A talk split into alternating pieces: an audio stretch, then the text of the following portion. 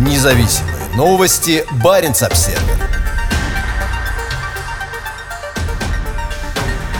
Москва планирует увеличить транзит по СМП на 2000% за 10 лет. Российское правительство намерено увеличить объемы транзита по Северному морскому пути с 1,3 миллиона тонн в 2020 году до 30 миллионов тонн в 2030. К 2030 году мы планируем выйти на 150 миллионов тонн по Северному морскому пути из них 30 миллионов тонн – это транзит, заявил первый вице-премьер Андрей Белоусов на заседании Совета по стратегическому развитию и национальным проектам на этой неделе. Председательствовал на заседании, прошедшем в онлайн-режиме, Владимир Путин. Президент, отработавший уже половину своего нынешнего срока, собрал ключевых министров правительства для доклада о ситуации по его ключевым приоритетам. Один из них – это Северный морской путь. Путин хочет, чтобы к 2024 году по маршруту перевозилось 80 миллионов тонн грузов, а министр правительства изо всех сил стараются обеспечить выполнение этого показателя. В последние годы объем морских перевозок в российской Арктике значительно вырос. В 2020 году по СМП было перевезено 32,97 миллиона тонн грузов, из которых транзит составил всего около 1,3 миллиона тонн. Несмотря на взрывной рост, предстоит пройти еще долгий путь. На заседании в понедельник первый вице-премьер Белоусов заверил, что к 2024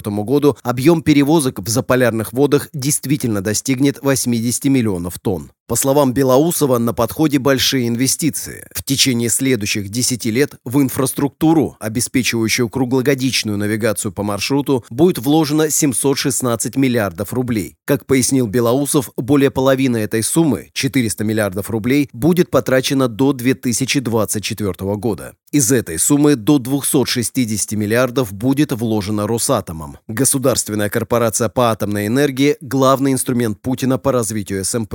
Компания отвечает за строительство новой инфраструктуры и ледокольных судов, в том числе сверхмощного ледокола «Лидер». По данным коммерсанта, Росатом находится в процессе заключения соглашения о контейнерных перевозках в Арктике с логистической компанией из Объединенных Арабских Эмиратов. DP World. Как сообщается, сделка предусматривает намерение перевозить между Европой и Азией до 30 миллионов тонн грузов в год. Компании вместе займутся строительством флота контейнеровозов ледового класса, часть из которых, возможно, будут атомными. Из-за радикальных изменений в Арктике стремительно открываются ранее закрытые льдами районы, что вызывает большой интерес как у промышленности, так и у грузоперевозчиков. С таянием морских льдов растет и международный интерес. На своей недавней встрече с президентом США Джоном Байденом Путин говорил об СМП, подчеркнув, что Россия намерена в полном объеме придерживаться международных правовых норм в отношении этого маршрута. Прибрежное государство обязано предоставить мирный проход, в том числе и военным кораблям, сказал Путин. Мы разве против? Мы за подчеркнул он. На заседании на этой неделе Путин также ясно дал понять, что Россия принимает меры по обеспечению транзитных перевозок по маршруту. По словам президента, в российское законодательство будут внесены изменения, чтобы обеспечить его полное соответствие обязательствам страны в рамках международных правовых актов.